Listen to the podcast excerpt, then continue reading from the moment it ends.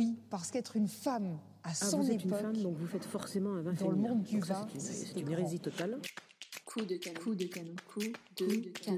Canon. Coup de canon. Coup de canon. Coup de canon. Canon. Coup de canon. On va boire un canon. On va boire un canon Il va y avoir du gorge en. Doucement, doucement, doucement, Un canon, c'est un coup de vin rouge. J'avais bien compris.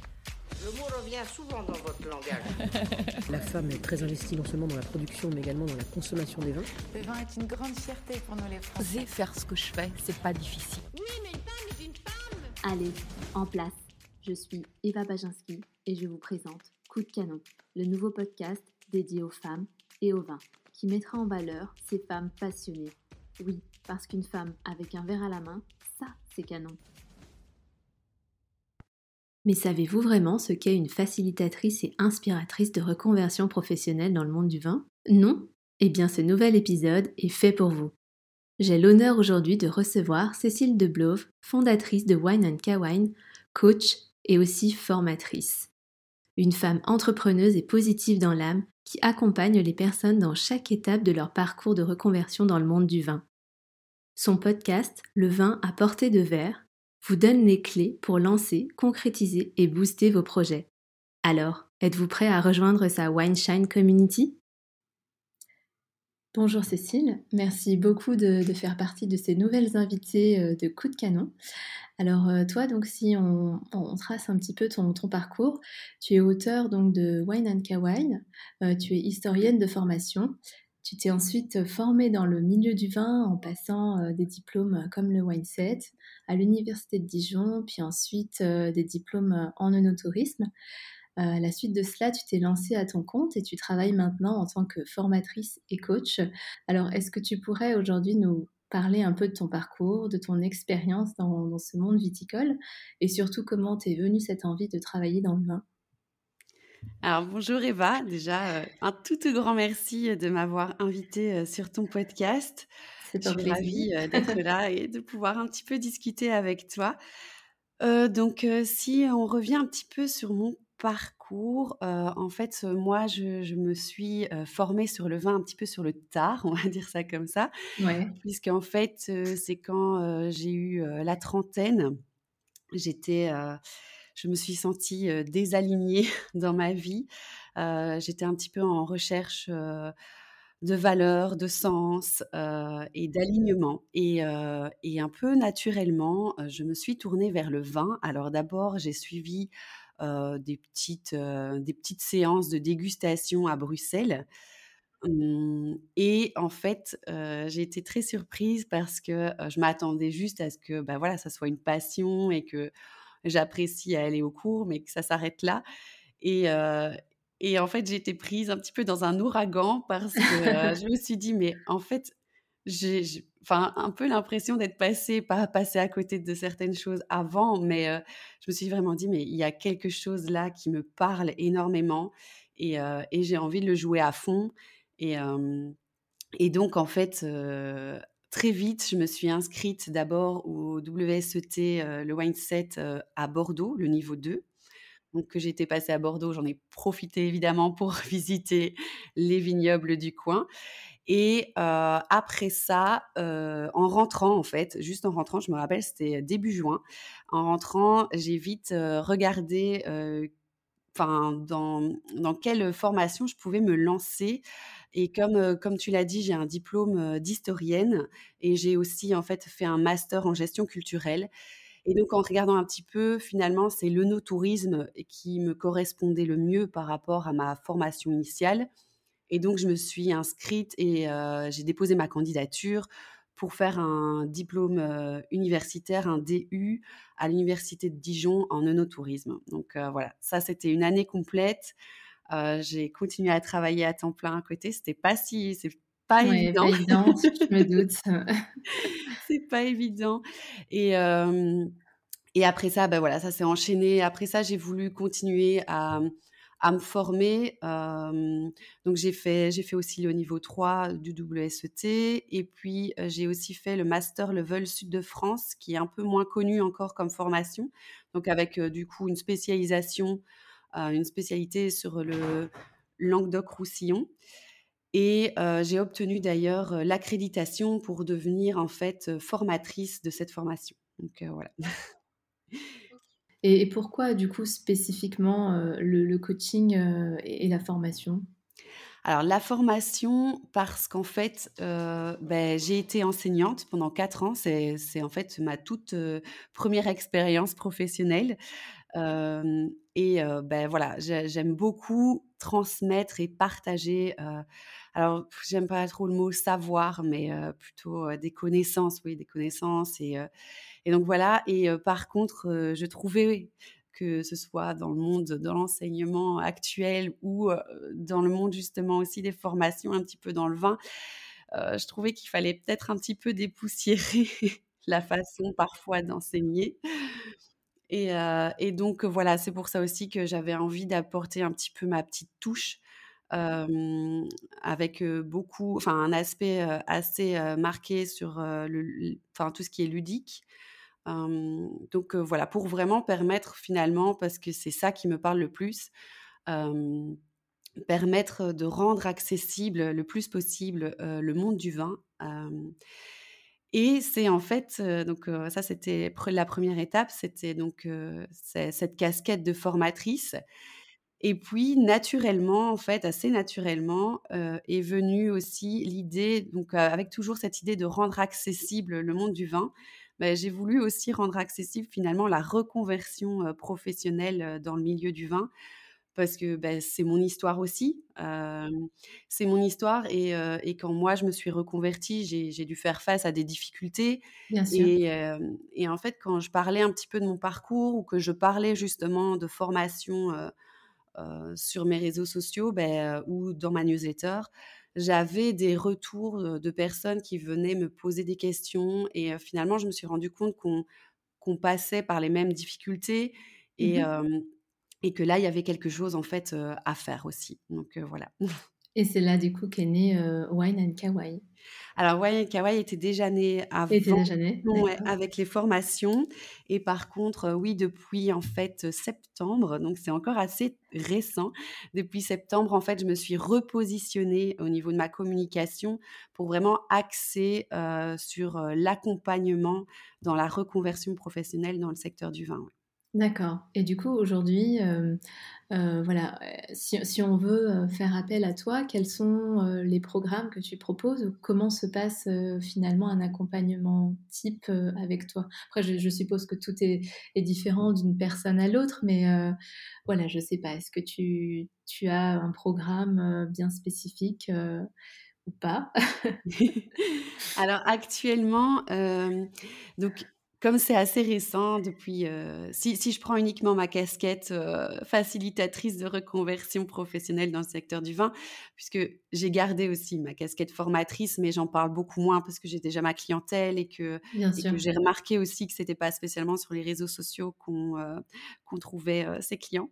Mais donc voilà, je, je communique essentiellement et j'ai envie de toute façon que le plus gros de mon activité soit lié à la reconversion professionnelle. Donc en fait là-dessus, bah, comme je te le disais, je me suis, je me suis repositionnée assez récemment en septembre. Et donc la première chose que j'ai lancée, au départ je devais lancer un programme et puis finalement j'ai changé d'avis parce que ce qui me parlait le plus, c'était de créer une communauté. Donc que, que j'ai appelé la Wine Shine Community. Et, c'est ça que j'ai lancé là, là depuis, depuis un, un, peu moins d'un mois.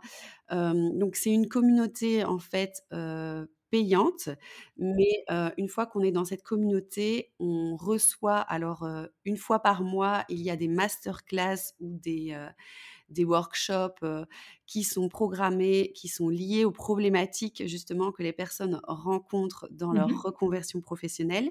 Et puis, on a aussi une fois par mois une table ronde avec tous les membres de la communauté où justement, enfin, une table ronde avec une thématique bien précise et où bah, justement on peut échanger et partager nos expériences sur le sujet pour que tout le monde puisse s'enrichir mutuellement. Alors ça c'est un pan de la communauté. L'autre pan c'est évidemment de pouvoir se créer un réseau bien sûr, dans le milieu, mmh. ce qui en fait était une des principales difficultés qui m'avait été relayée quand j'avais fait mon étude de marché. Et voilà, et même déjà avant, je, me doutais bien que c'était une difficulté importante. Donc voilà, en fait, la, communauté permet de se créer un réseau beaucoup plus facilement, en plus avec différents membres donc qui sont dans différents sous-secteurs, on va dire, dans, le milieu du vin, dans différents domaines d'activité. Et puis, et puis chacun, ben, du coup, peut nourrir, nourrir les autres de son expérience, de son propre réseau. Oui, il peut, il peut y avoir des recommandations du coup. et en fait, on a, on a dans cette communauté différents profils et c'est ça qui est vraiment riche. différents profils des gens qui ne se sont pas encore lancés véritablement dans leur reconversion, donc qui sont vraiment, comme je le dis, au stade le, enfin, le projet est en gestation. et donc eux, ben voilà, ils sont, ils sont évidemment demandeurs d'avoir d'avoir quelques retours aussi d'expérience. On a également des personnes qui se sont déjà lancées, qui ont un projet, mais qui aimeraient faire grandir ce projet, donc qui aimeraient développer leur activité et puis on a des personnes voilà qui, se sont lancées là depuis un peu plus longtemps pour qui ça marche bien, mais qui sont là aussi bah, parce que ils estiment et c'est ça que je trouve merveilleux, ils estiment qu'ils sont aussi enrichis par par l'expérience des autres, même si les autres ne sont qu'au commencement. Donc voilà, c'est c'est un peu un réseau de bienveillance aussi Voilà, exactement, ouais. Moi, j'accorde beaucoup, beaucoup d'importance. C'est une de mes valeurs, c'est vraiment la bienveillance et du coup, je suis très heureuse que naturellement, même si c'est clair que j'ai essayé d'implémenter ça dans, dans, la communauté, mais de toute façon, naturellement, en fait, ça s'est mis comme ça. Et, et, voilà, bah, du coup, ça me... Je suis, je suis très contente avec ça ça, c'est donc ce que j'ai lancé là, il y, a, un peu moins d'un mois.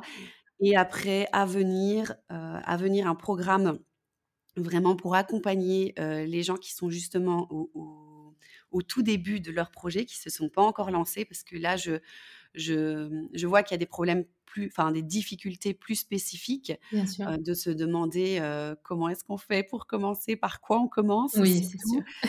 on a tendance à s'éparpiller. Euh, on ne sait pas par quoi commencer, quelle formation choisir. donc ça, c'est un petit peu aussi en fonction des différents projets.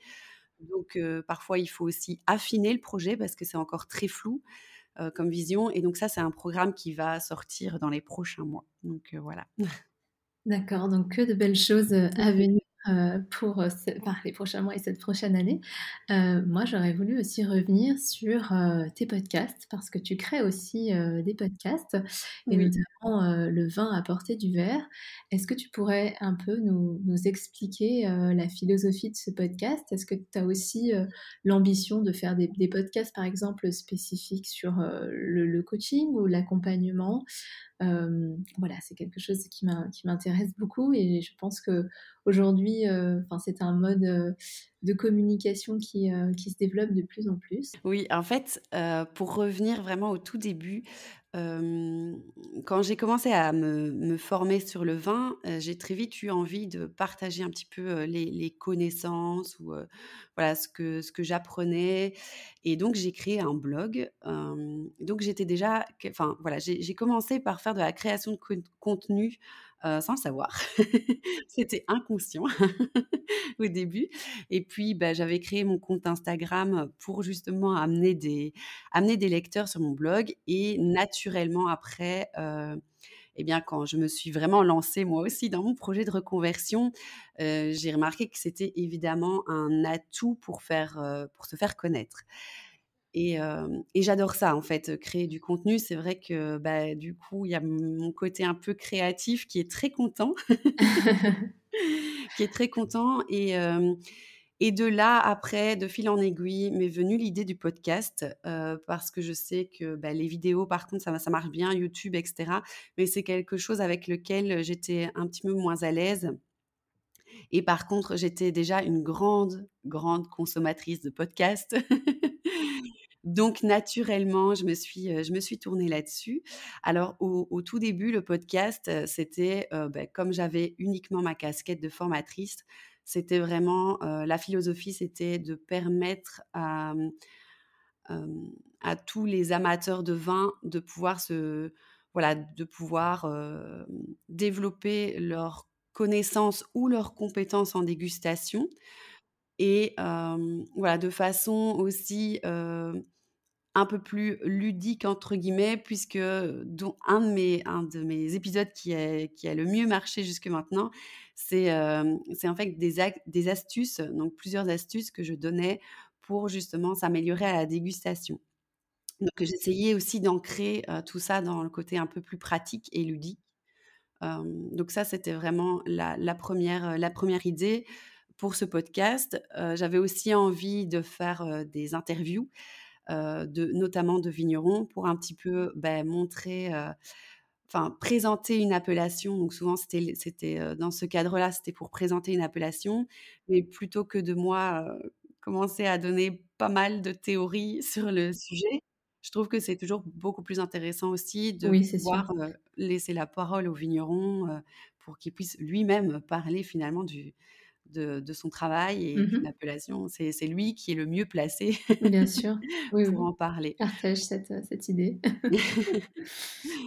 Donc voilà, ça c'était la, la, philosophie de base. Et puis, bah, du quand je me suis repositionnée aussi en tant que facilitatrice sur la reconversion professionnelle dans le vin, je me suis dit que le podcast devait faire aussi un petit, un petit virage. Et, donc, je lui ai fait faire le virage. Et maintenant, en fait, j'axe beaucoup plus sur la reconversion professionnelle. actuellement, ça ça se marque par beaucoup plus d'interviews. Donc, en fait, j'interviewe des personnes qui se sont elles-mêmes reconverties dans le vin et qui peuvent servir, je pense, d'inspiration, qui peuvent aussi apporter de la motivation et puis des bons conseils à tous ceux qui justement suivent ce chemin. Donc, pour montrer aussi que, bah, en fait, on, peut y arriver et il y a des belles success stories et puis aussi là, l'autre, l'autre angle que je commence à amorcer, c'est aussi de montrer vraiment les coulisses de certains métiers du vin. Mmh Parce que ça aussi, c'est quelque chose qui m'avait été relayé. Donc, c'est bien beau quand on choisit une formation de se dire Ah, mais j'ai envie de faire, je ne sais pas, moi, prenons un exemple, agent, agent commercial et donc d'aller vendre agent commercial pour des vignerons, etc. Et, mais en fait, qu'est-ce qui se cache derrière ce métier? Quel est le quotidien? Quelles sont vraiment les compétences dont je vais avoir besoin pour faire ce métier? Il n'existe pas vraiment, à part pour la sommellerie, l'œnologie, donc plutôt œnologue, hein, pour les, les, œnologues, les sommeliers, cavistes aussi quand même. mais sinon, je trouve qu'il n'existe pas vraiment, tu vois, de fiches métier sur lesquelles se baser. Et puis, on a encore une vision assez, assez réduite, je pense, du nombre de métiers qu'on peut retrouver dans, dans, le milieu du vin. Et donc ça, c'est vraiment la, deuxième optique du podcast qui, qui, qui, est en train aussi voilà, de, de, se mettre en place. C'est de montrer un petit peu les coulisses des différents métiers qu'on peut retrouver dans le vin, voilà, et de montrer, bah, en fait, à quoi ça ressemble un quotidien. Je je sais pas moi, bah, du coup, vigneron par exemple, mais après, il peut y avoir des métiers beaucoup plus spécifiques qu'on connaît beaucoup moins, donc Bien sûr. Non, mais c'est vraiment super intéressant et je pense qu'aujourd'hui, les gens sont vraiment en demande bah, de ce genre de, contenu parce que c'est vrai qu'aujourd'hui, on voit un peu, un peu souvent la même chose. et là, je pense que pour le coup, c'est un tournant qu'on voit moins. Donc, euh, je trouve que c'est une très belle idée. Merci. Justement, si on s'intéresse un peu euh, voilà, aux interviews que tu as pu euh, recueillir ou, ou même aux, expériences bah, face à, tes clients, Mmh On sait qu'aujourd'hui, euh, le, taux de femmes reste encore euh, très bas dans, dans les métiers liés au secteur du vin. Euh, je ne sais pas, est-ce que toi, tu, as une opinion sur le sujet? Est-ce que tu penses que, que c'est un problème dans ce, dans ce milieu-là de trouver, de trouver sa place en tant que femme? C'est vrai que, bon, toi, tu es en plus dans le monde de l'entrepreneuriat mmh et la reconversion dans le monde du vin. Euh, voilà, est-ce que avec euh, ton, œil d'experte en coaching euh, et, formation et accompagnement, tu, as une opinion là-dessus? Alors, je pense que en tout cas, c'est de plus en plus en train de changer. C'est vrai que c'était le milieu du vin, un milieu qui était où on trouvait beaucoup d'hommes à une certaine période, à une certaine époque plutôt, et que c'est en train de, changer quand même. Hein, enfin, oui, bien sûr, les mœurs changent, c'est sûr. Et ouais. Et, moi, en fait, j'ai, alors je sais pas si c'est parce que je suis une femme, mais c'est vrai que je remarque que j'attire plus de femmes de manière générale, que ce soit alors depuis que je me suis exprimée sur, enfin que je me suis repositionnée sur la reconversion professionnelle, et, et avant, c'est vrai que mes copines, mes copines business, qui, enfin, entrepreneurs qui, qui, sont aussi dans le secteur du vin, bah, c'est essentiellement des femmes. Voilà.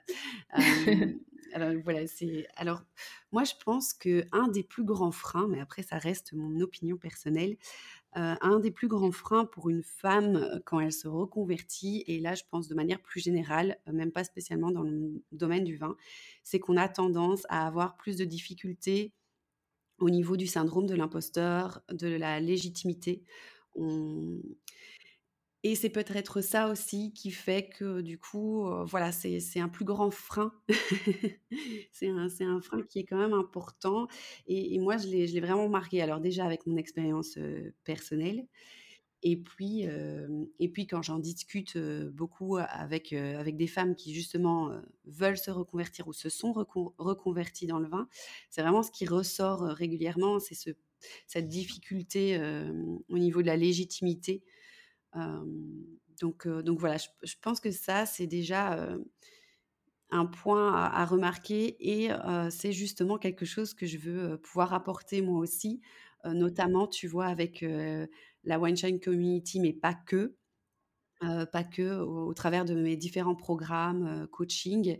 En fait, j'ai aussi envie de mettre cette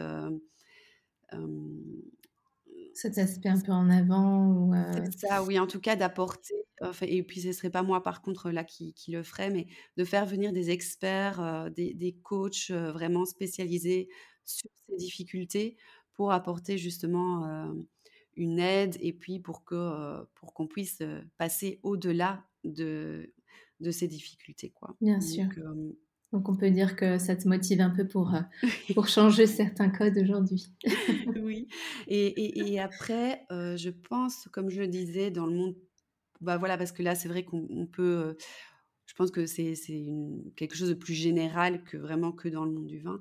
Après, dans, dans le monde du vin, ça, ça dépend fortement. c'est vrai qu'en discutant notamment avec certaines vigneronnes, elles ont eu, elles ont eu des difficultés.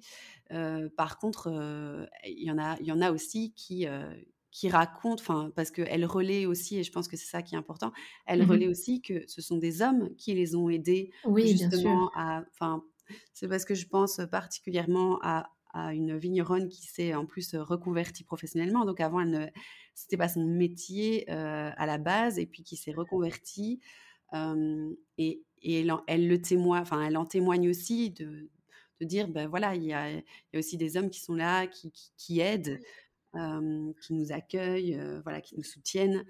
Et, et c'est très important. Après, c'est sûr qu'il y a toujours parfois des petites difficultés liées au fait qu'on soit qu'on soit des femmes. Moi, heureusement, je, n'en ai pas eu, mais j'ai aussi d'autres témoignages qui parfois me reviennent en disant que peut-être quand, on est une femme, on en demande plus. Oui, en tout cas, certains hommes. Mmh. Mmh. Certains hommes vont en demander plus ou vont être plus exigeants ou vont voilà, avoir un premier a priori qui va être un peu plus négatif et où on aura peut-être un peu plus de mal à tout de suite convaincre, on va dire ça mmh. comme oui, ça. bien sûr. Non, non, mais je partage tout à fait cette vision, cette vision-là, mais on rappelle, enfin, je rappelle souvent aussi que, que les hommes aujourd'hui sont, font, sont, d'une extrême bienveillance parce que beaucoup de témoignages que je recueille également bah, font part de, l'aide de la part de, certains hommes. Et il ne faut pas oublier que voilà ça, n'est pas une généralité et que qu'aujourd'hui bah, comme je disais les mœurs changent. Et, et s'il y avait justement quelque chose que tu voudrais dire à ces femmes qui exercent dans le milieu du vin ou même aux hommes qui nous entendent, qu'est-ce que ce serait du coup? Alors aux femmes, c'est de se faire confiance. justement, de leur dire qu'elles ont, qu'elles ont leur place dans le monde du vin et qu'il faut qu'elles se sentent légitimes et qu'elles puissent croire en elles. Voilà, c'est, c'est, vraiment très important. et aussi de, de, ne pas se freiner, en fait. Que, il ne faut pas que justement ce problème de légitimité euh, les freinent dans leurs rêves, dans leurs projets, euh, voilà, qu'elles mettent le paquet. Et, le message est passé. On met le et aux hommes, ben voilà, de, ceux qui, euh, qui, soutiennent déjà les, projets de, toutes ces femmes et qui continuent. ceux qui ne le font pas encore, qu'est-ce qu'ils attendent? Et, puis, et puis voilà, peut-être aussi ouais, voilà, de, de, leur faire une place, mais je pense que ça se fait déjà de manière très naturelle actuellement. Donc, voilà, de, garder cette, cette bienveillance. je ne sais pas si tout le monde sera d'accord avec moi, mais, moi, je trouve en tout cas que le, milieu du vin est un milieu assez bienveillant. moi, j'en ai, j'ai eu la chance, en tout cas, de beaucoup expérimenter cette bienveillance. Donc, donc voilà. D'accord, bah écoute, les, messages sont passés. On entend souvent la notion de, vin féminin. Mmh est-ce que, est que toi, justement, tu as une, opinion là, dessus Bon, bah voilà, parce que c'est vrai qu'on parle aussi d'un terme qui est souvent catégorisé dans notre société. Je ne sais pas si toi, tu as déjà eu ou entendu ce genre de, de notions dans tes dégustations ou même avec des vignerons avec lesquels euh, tu as pu, euh, tu as pu rencontrer, euh, que tu as rencontré Oui, alors, je déteste ce terme. Et justement, encore assez récemment, il y, a, il y a quelques semaines, je faisais un atelier et on dégustait certains vins et justement comme c'était un atelier d'initiation, voilà, il y avait il y avait un vin qui avait un petit peu de sucre de sucre résiduel, c'était pour vraiment faire la distinction entre un vin sec avec une acidité élevée et puis et puis un vin avec un petit peu de sucre résiduel. Et il y a un des participants qui qui me dit mais ça, c'est exactement le type de vin que les femmes aiment boire. Alors, ah, d'accord. bon. Bon. Tout est dit. Oui, je, je voilà, je, alors gentiment, je lui, ai, enfin, je lui ai expliqué que en fait, c'était même pas euh, spécial. Enfin, alors j'étais pas du tout d'accord d'abord de, de un avec lui, que moi du coup c'était pas trop en plus le style de vin que, que j'aimais. Donc voilà, la preuve en est. Et en fait, de plutôt lui expliquer, et je pense qu'il y, a une confusion qui a été faite, et puis c'est clair que comme on entend beaucoup ce genre de termes, voilà, ou de dire les femmes aiment plutôt les vins légers, mmh. pas, très tanniques. non, mais c'est vrai qu'il y a une confusion de, de, ce terme sur ce que finalement on, caractérise ces vins-là comme euh, des vins que les femmes aiment, mais euh, en fait finalement aussi, enfin c'est marrant parce que hier j'ai réalisé une autre interview et euh, notre invitée décrivait pour elle le vin féminin c'était pas quelque chose de péjoratif, mais c'était un aide, enfin c'était vraiment un terme qu'elle qualifiait comme euh, pour, pour euh, comment décrire le vin, euh, vraiment avec une finesse. Mmh. il n'y avait pas du tout de connotation péjorative dans le terme, mais aujourd'hui, en fait, la société fait que c'est complètement tabou et, et catégorisé. Enfin, c'est très confus, comme tu dis, en fait.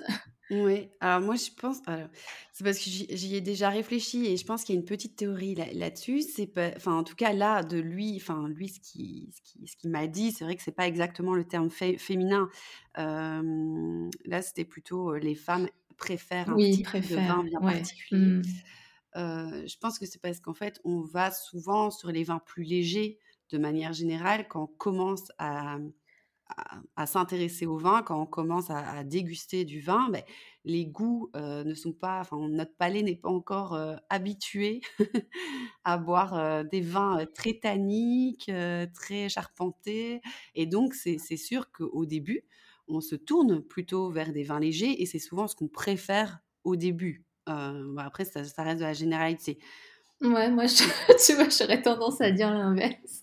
Oui, parce que je, pense je, ouais. des éducations un peu au goût.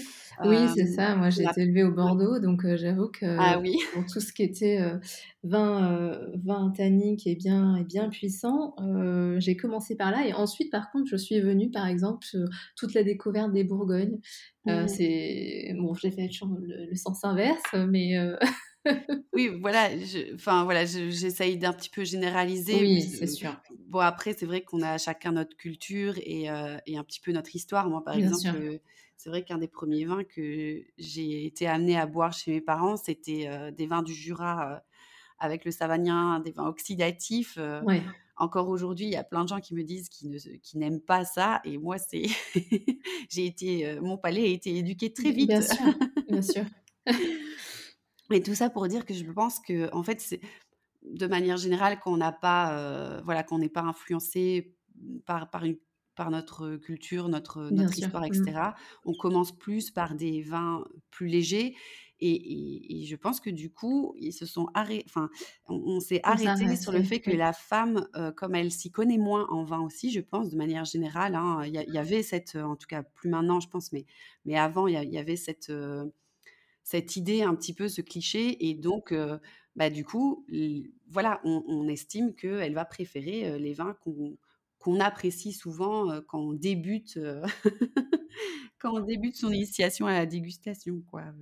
C'est à nous de montrer qu'on peut enfin qu'on change et que les codes que les codes changent parce que c'est vrai que dans les études qu'on lit, enfin en tout cas que je lis maintenant, c'est plutôt la femme voilà qui, qui, va chercher le vin, qui, qui, va le déguster et il n'y a plus vraiment ce modèle patriarcal et c'est marrant parce que j'en parle aussi souvent aux jeunes générations de vignerons qui partagent, enfin et vigneronnes qui partagent cette opinion. Aujourd'hui, il y a moins de il y a moins ces, ces codes et ces schémas familiaux. Si tu le veux bien, maintenant, nous allons passer à la troisième et dernière partie que j'appelle la Madeleine de Proust. Oui. Est-ce que toi, tu as des femmes qui t'inspirent aujourd'hui? Et si oui, pourquoi? Alors oui, il y en a beaucoup. je vais citer d'abord la première, en fait, la première intervenante sur, sur mon podcast, qui est Audrey. Alors sur Instagram, c'est la Winista et elle, elle est vigneronne au domaine de la Vivarelle, du côté de Pesnas, donc on est dans le Languedoc. Et j'avais eu l'occasion donc d'aller sur place, de, l'interviewer, et elle m'inspire beaucoup parce que elle montre qu'on n'est pas, comment dire, elle elle casse un peu justement les codes qu'on a même sur l'image de la vigneronne, puisque Audrey, elle n'est pas que vigneronne, elle est également en fait blogueuse et rédactrice. Et, elle, elle vit, en, en, plus, elle ne vit pas que à Pesnas, elle voyage aussi entre Pesnas et Bordeaux pour son boulot, du coup. Et donc, elle a vraiment deux métiers différents, alors qui sont tous les deux dans le vin, mais qu'elle voilà, qu'elle arrive à, à, lier et, je trouve ça voilà je trouve ça génial qu'elle ait pu comme ça un petit peu casser parfois les codes qu'on se fait justement sur certains métiers aussi. Mmh donc voilà je, je, la trouve vraiment très inspirante et puis en plus, bah voilà, c'est c'est une femme très souriante, très, très sympathique. Donc c'est vraiment un vrai plaisir. Et si, si les auditeurs ne connaissent pas encore le domaine C'est ce que j'allais dire. On note d'aller lui, rendre, d'aller lui rendre visite. le domaine de la vie Varel. C'est noté. Vraiment génial. Et puis de manière plus générale, alors oui, bien sûr, j'ai des personnalités, on va dire, féminines que, que, que, je suis et qui m'inspirent beaucoup. Mais au-delà de ça, vraiment, au quotidien, c'est plutôt aussi les femmes entrepreneurs dans le milieu du vin avec qui je, je, discute beaucoup. Donc, on est quelques-unes à être, à être devenues copines. Et, et oui, c'est aussi elle qui m'inspire beaucoup au quotidien parce que je trouve ça génial de voir comment elles évoluent. voilà, de, voir aussi bah, leur activité, leur bébé. Bien sûr, donc puis c'est très enrichissant de partager voilà, toutes les expériences en commun. Donc, je comprends très bien. si tu avais un petit plaisir simple de la vie à nous partager ou un accord mévin insolite? Oui, alors, alors, accord mes vins, bon, comme je suis belge, je vais faire un, je vais, euh, voilà, je, vais donner un petit accord euh, que, que j'aime bien faire, euh, qui est, qui est vraiment local, on va dire ça comme ça. bah déjà de un vin belge. alors celui que j'aime bien utiliser pour cet accord, c'est le, le vin la cuvée, c'est Pinot, je pense. donc, c'est un vin blanc qui est fait à base de Pinot gris, Pinot auxerrois et Chardonnay, si mes souvenirs sont bons, du domaine Entre-deux-Monts, donc qui est un domaine belge. Ok. Qui est pas très loin de la mer, donc au nord du pays, et pas très loin non plus de la frontière française, puisqu'il se situe du côté de Ypres et j'associe ça avec des croquettes de crevettes. Donc voilà. Ah, génial. On reste dans le local. On va venir manger chez toi la prochaine fois. Super. Est-ce que tu aurais un ou plusieurs vins coup de cœur que tu pourrais nous partager également? Oui, alors récemment, et une vigneronne qui m'inspire beaucoup et que j'apprécie beaucoup, c'est Hélène Bleuzen qui a une de ses cuvées en appellation Ventoux. Donc, je pense que c'est la cuvée Le Clos. Donc ça, c'est un de mes, gros coups de cœur. un autre coup de cœur assez récent, eh bien, cet été, justement, je suis partie faire. J'ai passé une journée au château de Saint-Martin, qui est un domaine qui se situe en Provence. Et j'ai eu l'occasion de discuter avec les propriétaires, de déguster leur vin. Et voilà, j'ai eu un gros, gros coup de cœur pour leur vin blanc. Alors, ils ont plusieurs cuvées en blanc, mais là, c'était Comtesse, Comtesse de Saint-Martin. c'est une cuvée d'ailleurs que j'ai conseillée dans un de mes articles de blog. Donc voilà, je, trouvais ça un peu plus atypique de boire un vin blanc de Provence. Et en fait, la Provence fait de très très jolis vins blancs. alors peu, elle en fait peu encore, elle en produit peu, je crois que c'est autour de 2%, quelque chose comme ça. Et je trouve ça un petit peu dommage parce qu'il y a vraiment de très jolies pépites et on passe un petit peu à côté de ça. Et puis pour terminer, parce que comme ça, ça fait, ça fait le lien avec le, dernier épisode de podcast justement qui a été publié de mon côté. Sur les vendanges Oui. du coup, c'est un cornas de la cave de thym. La cuvée, c'est Arène Sauvage. Et ce week-end, j'ai eu, eu l'occasion de boire leur millésime 2015. Et bon, moi, je suis, je suis assez fan de cette appellation et je trouvais que là, on était voilà sur une très très jolie expression de la Syrah, un petit côté sauvage, voilà qui, en plus a été grandement apprécié par les par les personnes à qui j'ai partagé avec qui j'ai partagé cette dégustation. Donc voilà ça c'était vraiment le dernier le dernier gros coup de cœur niveau dégustation. Mais voilà. Mais je vais m'arrêter là parce qu'en fait, je pourrais en Non, mais c'est ce que je dis. On n'aura jamais assez d'une vie pour goûter euh, tous ces vins. Mais en tout cas, je, je les ai bien notés pour euh, la prochaine liste de dégustation. Euh, si comme ça, à chaud, je te dis coup de canon, qu'est-ce que ça t'évoque pour toi?